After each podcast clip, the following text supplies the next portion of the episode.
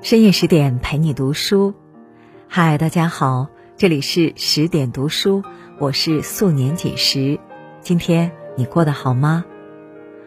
今天我要和大家讲述的人物是邓丽君。听完之后，请不要忘了在文末点一个再看。接下来我们一起来听。提起邓丽君，你会想到什么呢？是用清甜嗓音唱着甜蜜蜜的歌星，还是记忆中笑容温婉、眼波如水的女神？这些都是她，但又不完全是她。真实的邓丽君还有很多人意想不到的一面。她调皮，会在唱歌的时候出其不意的改歌词。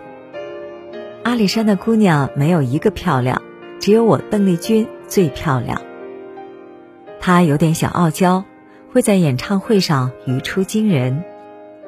如果你觉得我唱的好，请您给我些掌声；如果您觉得我唱的不好的话呢，那你自己上来唱好了。她还有让女性朋友都为之倾倒的魅力。林青霞曾说：“男朋友移情别恋的对象，如果是邓丽君。”我绝不介意。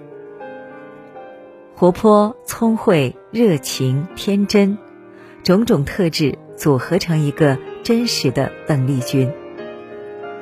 她的故事里藏着一个远去的时代，里面有甜蜜纯真，也有风情万种。如今，邓丽君离开我们已经有二十七年。当舞台的灯光熄灭，人们发现。她也和普通人一样，尝尽世间悲欢离合，有过无数孤独和难熬的时刻。她不是完美的女神，却是真实的邓丽君。因为真实，所以难忘。一九五三年一月，邓丽君出生在台湾眷村，这是大陆军人和家属的聚居地。她本名邓丽云。意思是美丽的竹子，但因为很多人都把“云”误读成“君”，所以他干脆把名字改成了邓丽君。做人当君子，君子当如竹。邓丽君的身上既有君子般高洁自爱的品行，也有竹子拔节生长的韧性。因为祖籍是外省的缘故。邓丽君小时候常被台湾小孩骂“宰猪”，但邓丽君并未因此自怨自艾。在眷村人的影响下，她小小年纪就可以用国语、粤语、闽南语、英语唱歌。动听的歌声是她治愈心灵的解药。在日复一日的歌唱中，邓丽君的梦想渐渐有了雏形。不是大人要我唱歌，是我自己想唱的。即使没有奖金，只要能唱歌，我就非常高兴了。读中学时，邓丽君已经有了很高的歌唱水准，她经常受邀穿梭于歌厅、电台中。可是，一个两难的选择也摆在了她的面前。保守的校方不希望校内有歌星的存在。所以，让邓丽君在学业和唱歌间做一个选择。邓丽君几经思考，选择了歌唱。当时，很多人都对邓丽君的决定感到不理解，有人说她目光短浅，也有人说她一定会为这个选择感到后悔。但邓丽君没有过多的理会这些非议，她知道。既然选择了一条与众不同的路，就不必在意别人用与众不同的眼光看待自己。很快，邓丽君接受了专业的歌唱训练，不到一年就在台北创造了数月满场的记录。随后，她在香港、新加坡、马来西亚、泰国等地巡回表演，甜美的歌声。让海外听众听得心醉神迷。年仅二十岁，他就两度当选香港十大最受欢迎歌星，收获了无数鲜花和掌声。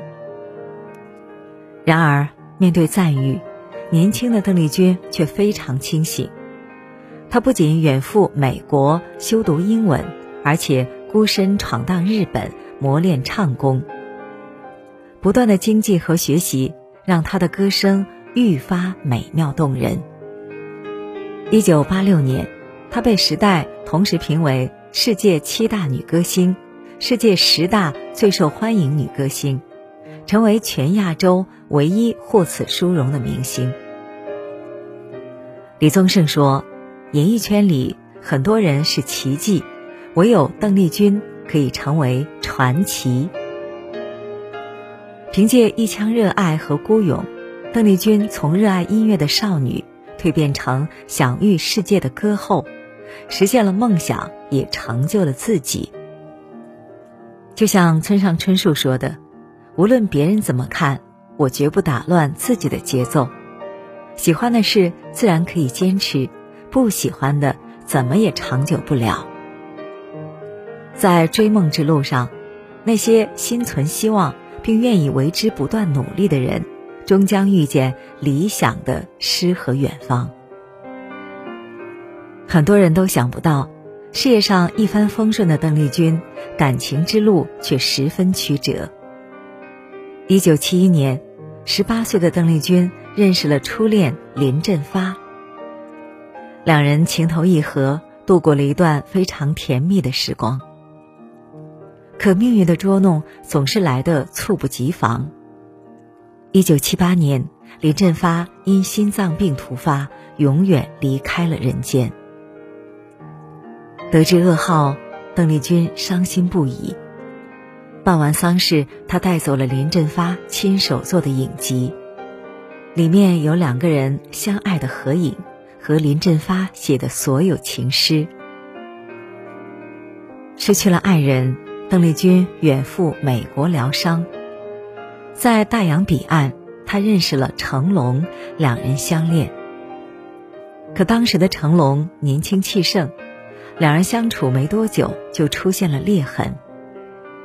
有一次，两人去法国餐厅约会，面对举止优雅、外语流利的邓丽君，成龙觉得自己被比下去了。为了展示地位，他故意和邓丽君唱反调，两人不欢而散。还有一次，成龙因为顾及面子，在邓丽君探班的时候和一帮兄弟聊剧本，把女友晾了一个多小时。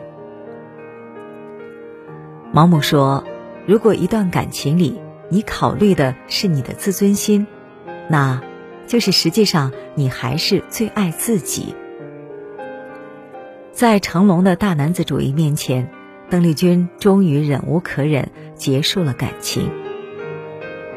后来，邓丽君又结识了富商之子郭孔成，两人感情发展的很快，但到谈婚论嫁的时候，郭家母亲却对邓丽君提出了三个要求：第一，必须把家庭背景、过往情史交代清楚；第二，必须放弃歌手事业，在家相夫教子；第三，必须与娱乐圈断绝联系。就连朋友也不准来往。可是，音乐事业是邓丽君从小到大的梦想，怎能说放弃就放弃了呢？邓丽君也曾向郭孔成表明唱歌对自己的重要性，希望他能和长辈沟通一下。然而，郭孔成犹豫不决的态度，却让邓丽君彻底寒了心。一书曾说：“真正属于你的爱情，不会让你痛苦，它会让你欢愉。如果你觉得痛苦，一定是出了错，请及时结束，从头再来。”三十七岁那年，邓丽君终于遇见了自己的真命天子——法国青年保罗。这段长达五年的跨国恋，也成了邓丽君短暂生命里最温暖的慰藉。唱了一辈子情歌，邓丽君终于遇见了真爱，而身为看客的我们，也能从她的身上看到爱情最好的模样。勿需妥协，不用将就，做最真实的自己，并得到对方的尊重和欣赏，如此便不负相爱一场。上世纪八十年代，大陆流行了一句话：“白天听老邓，晚上听小邓。”这里的小邓指的就是邓丽君。彼时，她的歌如同一阵春风。吹入大陆人刚刚解放的思潮里，人们开始意识到，原来除去集体身份，人还可以是恋人、夫妻和儿女。不过，因为错综复杂的历史原因，来自台湾的邓丽君始终没能踏上大陆的土地。但这并不妨碍她深厚的家国情怀。每次演出，他都要穿一件旗袍，唱一次中文歌，告诉大家自己是来自中国的邓丽君。一九八六年，邓丽君被查出得了肾病，每次用丹田发声，腰部都会剧痛难忍。在这样的情况下，他仍以超高的水平完成了代表作《我只在乎你》。或许是在名利场待久了，邓丽君开始向往简单的生活。那之后，她悄悄淡出了乐坛，来到法国隐居。在私人别墅里，邓丽君买了很多的粉色家具，她相信粉色是能招来幸福的颜色。闲时，她还和男友一起走遍法国的大街小巷。感受浪漫的文化风情，得意新人赏四季景，这是他向往的生活，平淡温暖而幸福。一九九五年春节，邓丽君和男友一起飞回台湾与亲人团聚。面对采访，他笑着说：“自己以后不会参加任何的表演活动了。”但对音乐的热爱，他会永远留存于心。往后余生，他只想做回自己。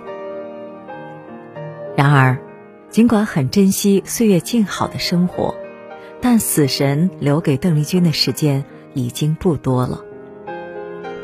一九九五年五月八日，邓丽君在泰国旅游时，因为哮喘病发作，客死异乡。生前，他还期望着有朝一日能踏上大陆的土地，可随着他的离世，这个心愿再也无法实现。不知道邓丽君提前知道自己的结局，会不会有一点点的遗憾？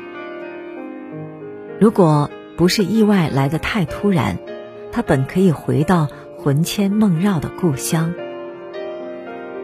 可生命的真相本就如此，少有人能体会真正的圆满，或多或少都会留下些遗憾。邓丽君的一生始终听从内心，活得潇洒热烈。倘若再做一次选择，或许他依然会选择这样自由而滚烫的人生。就像《肖申克的救赎》里说的。世界上有一种鸟是关不住的，因为它的每一根羽毛都散发着自由的光辉。生而为人，追求的并不是百分百的完美，而是听从本心，全力以赴的活出最好的自己。台北金宝山的云园，邓丽君永远的长眠于此。照片上的她。依然保持甜美的微笑，仿佛经历的一切伤痛和局龉都已经随风逝去。有人说，喜欢邓丽君的人是幸运的，因为在她身上，我们可以看到一个人听从内心召唤时所绽放的蓬勃生命力。遭受质疑，依然保持初心，坚持梦想。为情所伤，依然相信爱情，不辜负自己；历尽千帆，依然保持天真，拥抱未来的无限可能。生活的磨难困不住他，感情的伤痛也没有让他自怨自艾。在自己的节奏里，他过出了从容且笃定的一生。就像汪国真的诗里写的那样：“我不去想未来是平坦还是泥泞，只要热爱生命，一切都在预料之中。”往后的日子里，也愿你我如邓丽君一般，做真实的自己，有美好的憧憬，心向远方，一往无前。好了，今天的文章我们就分享完了。更多美文，请继续关注十点读书，也欢迎把我们推荐给你的朋友和家人，让我们在阅读里成为更好的自己。我是素年锦时，在仙鹤居住的地方河南鹤壁，祝你晚安，做个好梦。